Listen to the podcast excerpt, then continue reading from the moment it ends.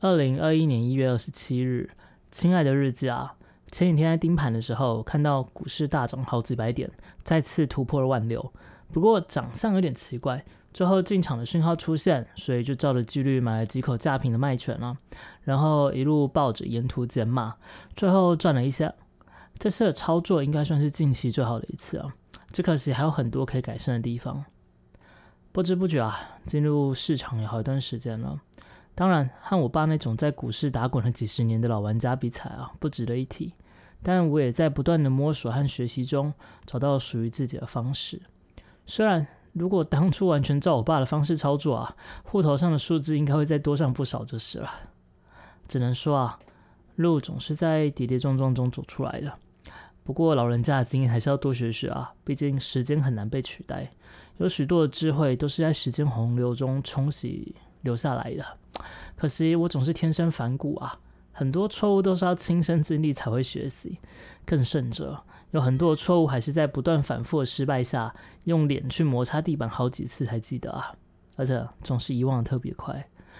这大概就是孔老大说的吧，有些人就是天生就知道啊，有些人是要经过学习获得这些知识，而有些人总是要到面临困境才能了解。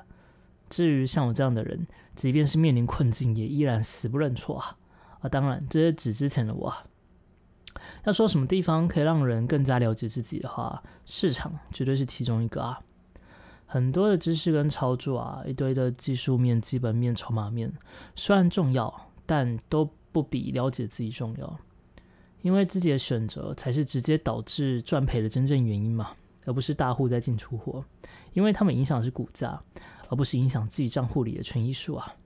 光是了解这一点就花了不少时间。其次呢，意识到自己的判断一点也不重要，想法对错不重要，自尊心更是不重要，只有把事情做好才是重要的。这也是经过许久的练习才有办法去克服的呢。而这些在学生时期，嗯，可没有老师教过，老师只有教我们要自信，要坚持并努力做下去。不要去在意环境对你磨难，终有一天会成功的。乍听之下确实是很励志啊，但是上错车的人是怎么样都不会达到想要去的终点啊。而这个其实也不只是应用在市场啊，现实世界更是如此。哪怕再有憧憬，有再多的梦想，在起始点没有做好选择跟计划，尤其是计划，很多人靠着莽莽撞撞是没有办法达成自己目的的。那些靠着一股冲劲成功的人呢？这样子成功的人看起来很棒，但实际上无上，我们都犯了幸存者的偏误啊！坚持做自己，从来都不是成功的要点。这也是我除了在市场学习到之外，在 YouTuber 这几年的时间，也深刻体悟到的一件事情。然而，并不是说坚持不好，做自己不好，努力实现梦想不好，而是。我想，我们应该都搞错那个顺序了。应该说，我们可以在做出严谨的计划之后，照着计划去坚持跟努力。但是如果今天路错了，不应该坚持下去，而是应该先修正我们要走的路，然后再坚持。或许最终会绕一大圈，但至少会更有可能看到自己所期盼的终点。像个笨蛋一样努力，最终获致成功啊！这个可能只有在小说或影集里面。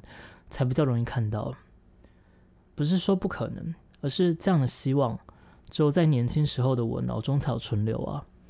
而年纪较长的我，现在才了解，这样子的希望就像是买乐透啊，总有人会中，但那个人不是我。